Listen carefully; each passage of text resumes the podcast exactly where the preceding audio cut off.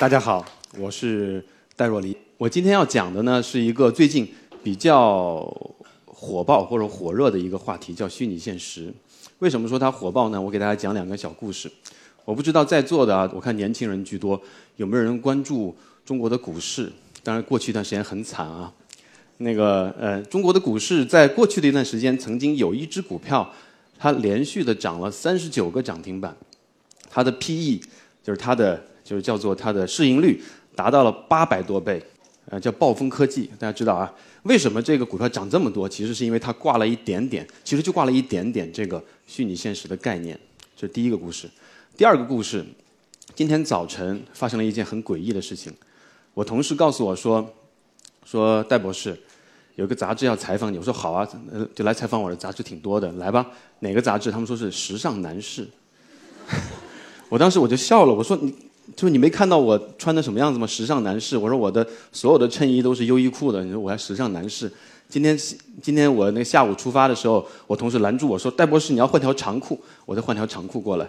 所以时尚男士对我来说是很诡异的事情。为什么要采访呢？是因为他们要做一个虚拟现实的专题，要在。国内找一些在这个行业有代表性的公司要采访一下，所以这件事情最近很火热。先做个小调查，今天在座，呃，学理工科的请举下手，呃，还比较多，比我想象的要多一点。理工科也有文艺的啊。好，那么今天我需要做的这一个呃这个演讲，几乎都是关于虚拟现实的，但是我要给大家做下简单的科普啊，因为不是所有人都了解这个行业，不是所有人都知道什么是虚拟现实。这个电影大家应该都看过啊，《黑客帝国》这个里面有一个著名的概念叫做脑后插管。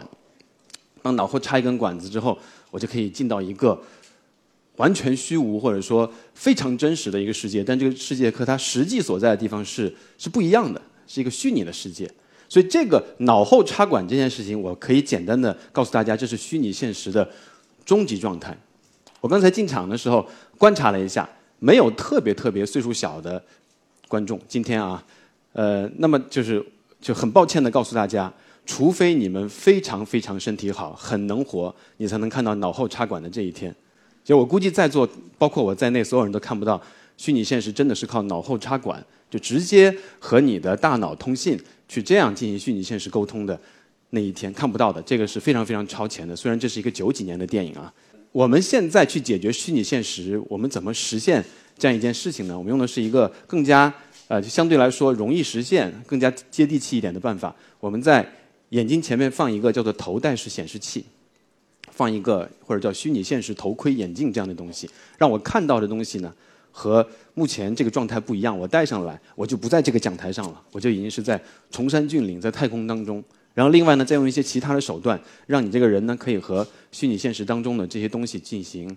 沟通互动，你可以影响他。等一下，我会给大家看一些视频，我给大家做一些演示，让大家知道什么叫做虚拟现实。好，那我接下来讲，虚拟现实这件事情一点都不新，它从大概五十年以前，半个世纪以前就已经有了。而且当时做的这套设备有一个非常酷的一个名字，叫做达摩克利斯之剑。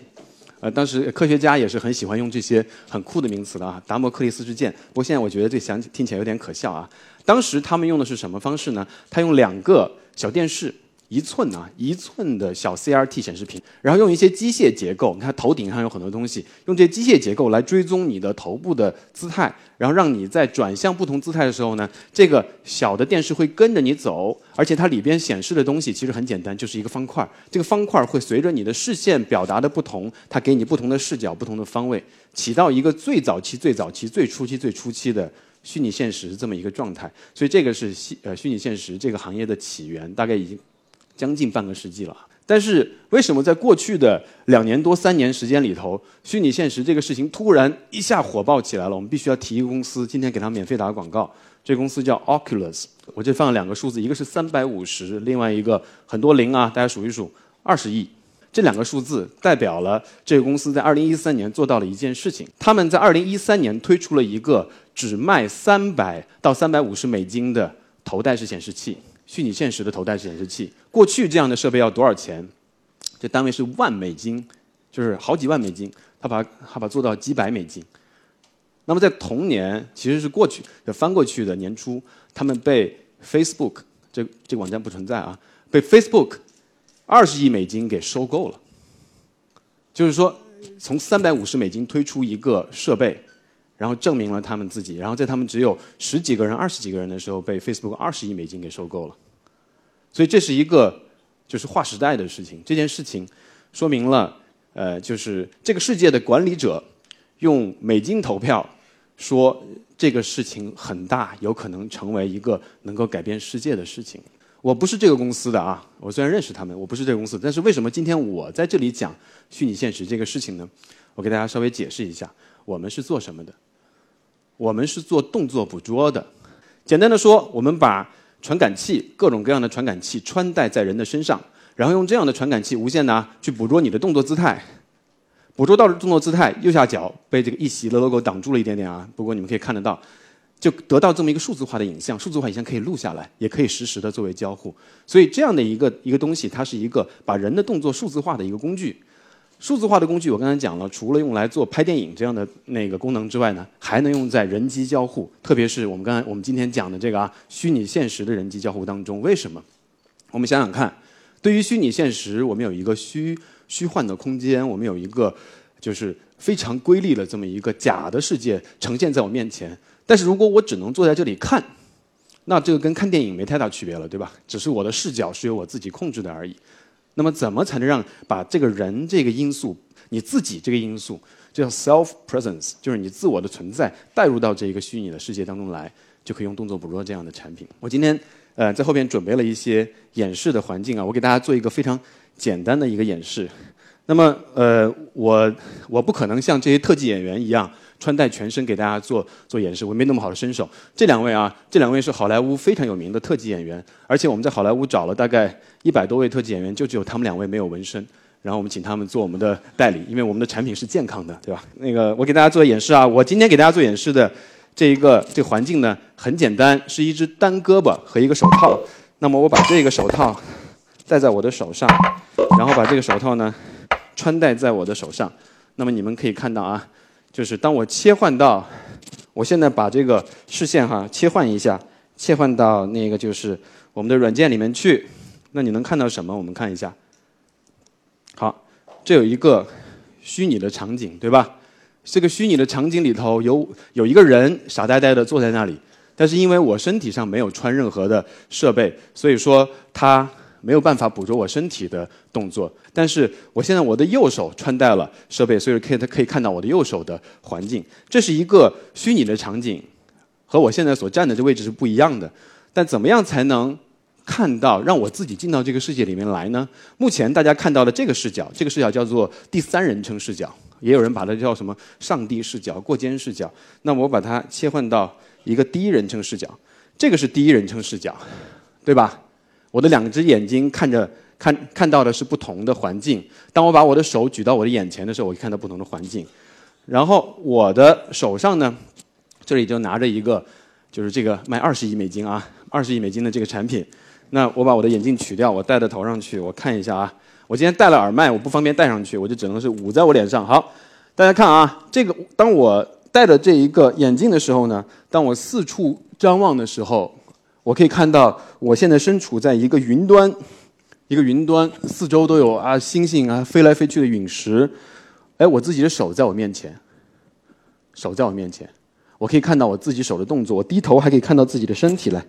那当我侧到我的侧面的时候，我看到这里有些物体，那我可以轻轻的把这物体捡起来，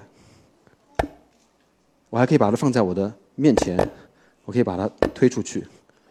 这里甚至于还有一个。超自然的物体，为什么说超自然？因为它没有重力，我可以推它。这就是虚拟现实，这是在现实当中不可能发生的事情。我可以把它丢得很高，飞得很远。然后这还有一些石头堆在我的面前，好了，还可以把它垒起来，厉害吧？啊，丢出去，好。这个就是虚拟现实啊！虚拟现实这个行业目前已经成了一个巨大无比的行业，在未来的二十年之内，你们每一个人都会用得到，然后会深刻的影响你们的生活。呃，可能在未来的五年当中，可能还只有一些骨灰级玩家，像我们可能用得到，但是你们可能暂时用不到，但是未来一定会用到的。有哪些人已经开始做这个行业呢？就是这是我的世界观，然后我呢讲给大家听。但是因为我是从业者，所以我说的世界观有一些会偏嘛，对吧？肯定我会把我们公司放在上面对吧？所以说。呃，我就用了一个比较呃，就是客观的做法。这个呢是一个第三方的组织，叫 SVVR（Silicon Valley Virtual Reality Conference），就是硅谷虚拟现实联盟这么一个单位，它做的一个就是目前里边的企业的这么一个呃示例图吧。顶端是三星，三星是面是目前唯一的一个推出了消费级别虚拟现实。头戴式显示器的公司，其他都是叫做开发，叫做叫做开发者版，都还不是消费级别啊。明年刚才讲的那个二十亿美金的公司 Oculus Rift，它会推出它第一代的消费版。然后另外这个里面呢，有 Oculus Rift，有索尼，有 Google，然后有没有列到这个表里面呢？其实还有很强的，偷偷的在做的，有苹果，有 Facebook，Facebook 是以 Oculus 为代言人做的，所以巨头们，包括我们，我们在第四行最左边，Perception Neuron 是我们的产品的名字，所以这些公司。都在做这样的一个行业，而这些人他在做什么行？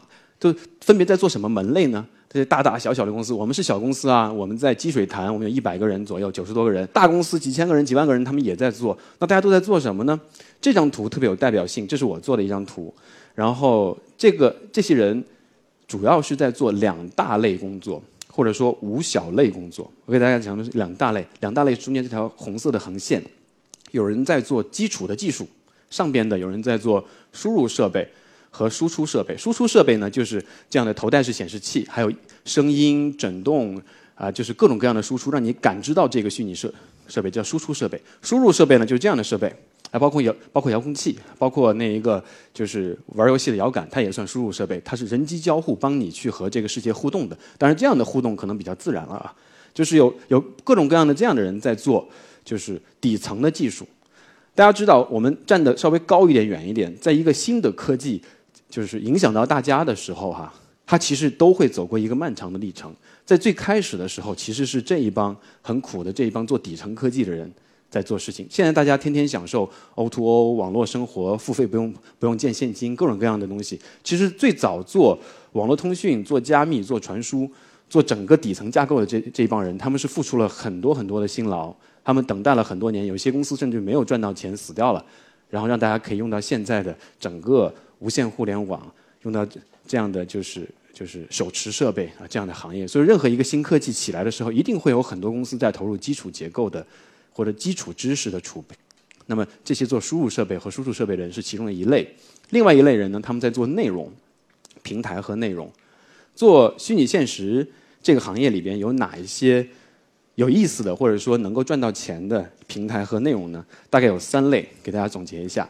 第一类叫做转播类啊，媒体转播类，等一下我会细细的拆了讲啊。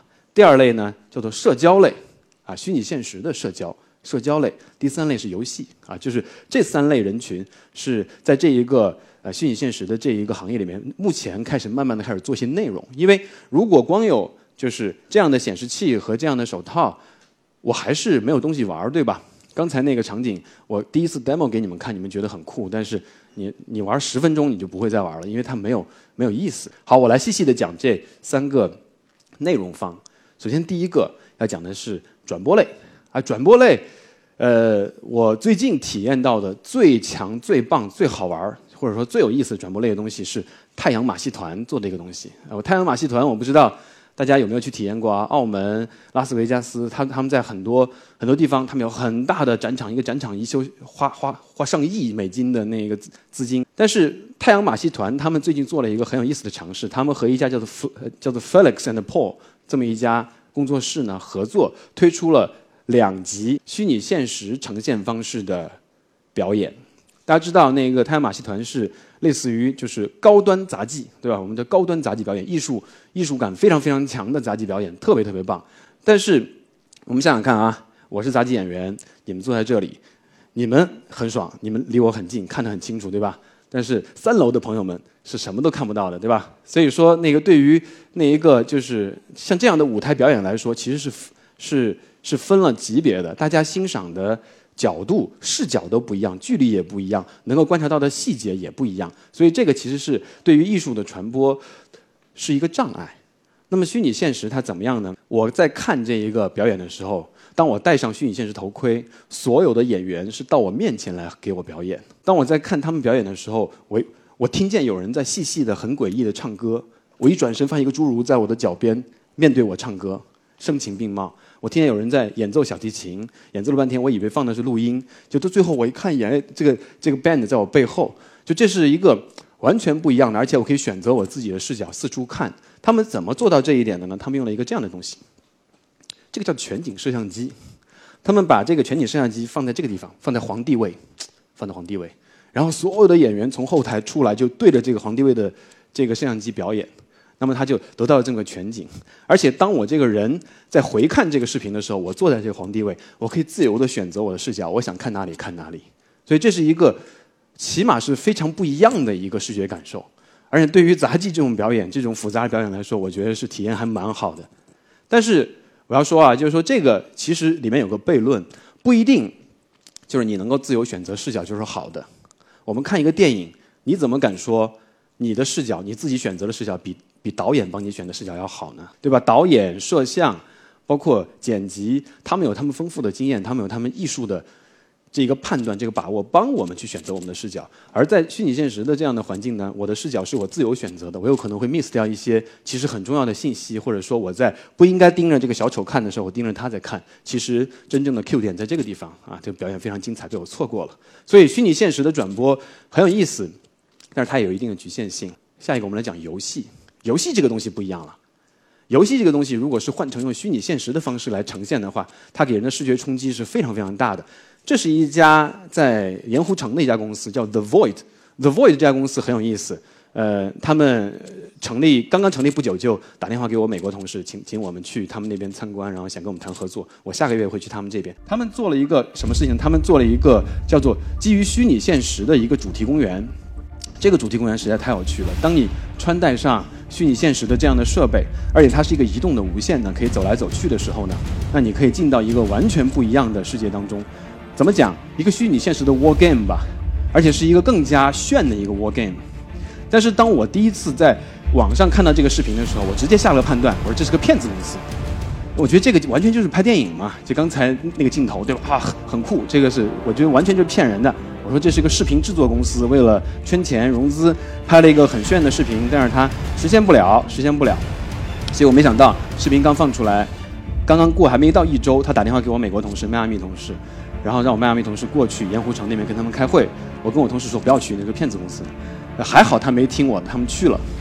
就是他们去了之后，到盐湖城，盐湖城大家知道啊，就是东海岸飞西海岸，西海岸飞东海岸中间中转的那个地方，在犹他州鸟不拉屎的地方，然后到处都是摩门教徒。然后那一个就是就很奇怪很奇怪的一个地方啊，就是那一个人烟稀少。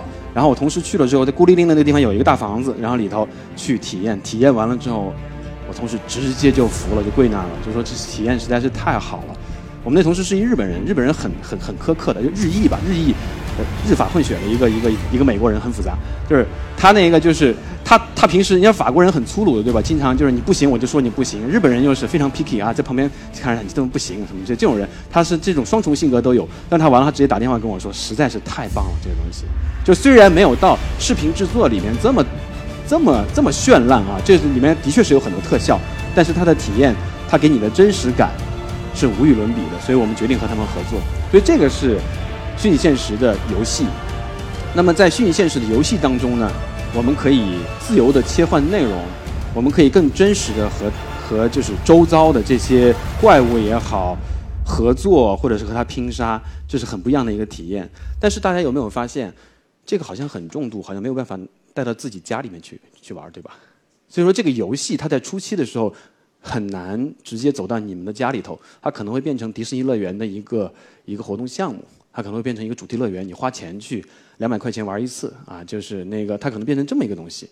所以，呃，我认为在虚拟现实发展的初期哈，就是呃，游戏也可能并不是最早能够赚到钱的，因为它可能主题乐园为主，进到家庭为辅这样的一个东西。进到家庭，就这种体验，它对于硬件设备和技术的要求实在太高了。那么还有一个东西。叫虚拟现实的社交，我这摆了两个名人的合照，不是为了表示我见过他们啊，是主要是为了表示我是做了很客观的判断。我是真的去了这两家公司，体验了他们的产品。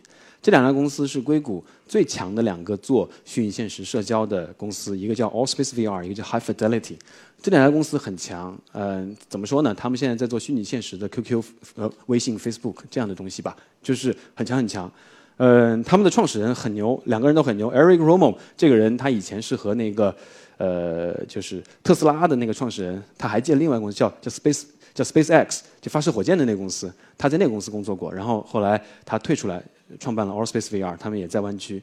啊，High Fidelity 这个 Philip Roosevelt 这个人更厉害了。这个人他以前干过一件事情，他建立了一个虚拟网上社区。我估计在座应该有人听说过，叫 Second Life，叫第二人生。Second Life 的虚拟社区是 Philip Roosevelt 建立的。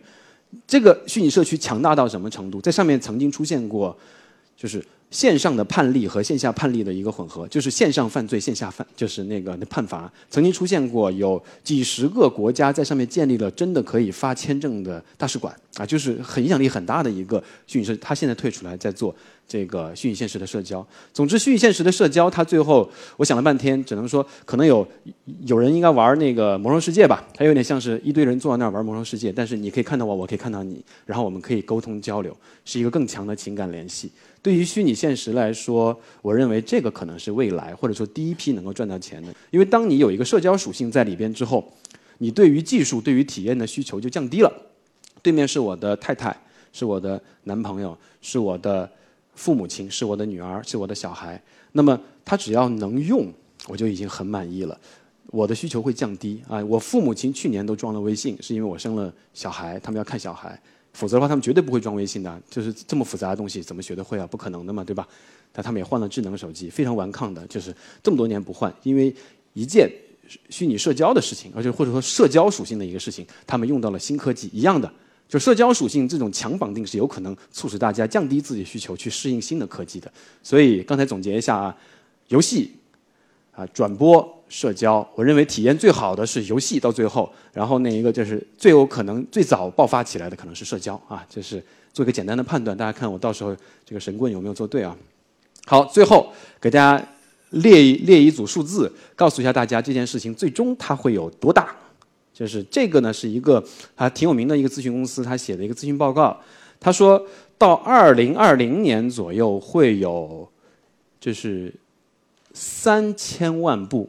虚拟现实设备、头戴显示器在市面上流行，大家想想看，这已经达到一个卖的比较不错的智能手机的数量了。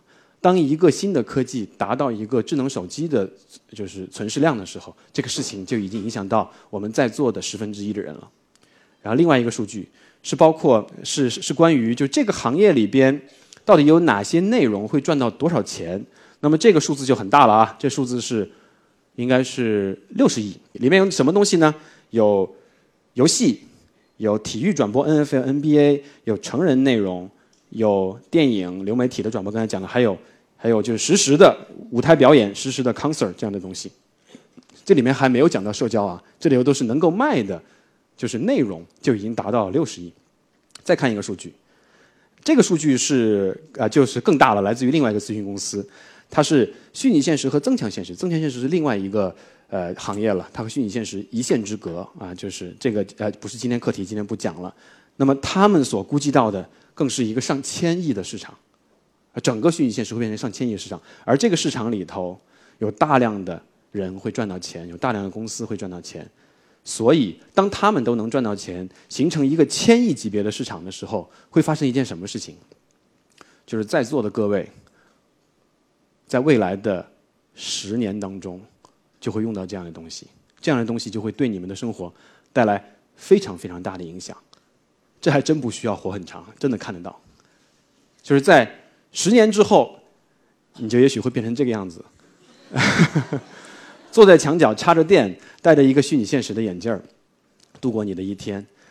我们大家在虚拟现实当中可以找到两件事情：第一件事情叫做逃离，第二件事情叫做。超越，我们每一个人都有想要逃离的东西，也想要超越的东西。那我希望今天在座各位，在未来的十年当中，能够逃离自己想逃离的，超越自己想超越的。好，谢谢。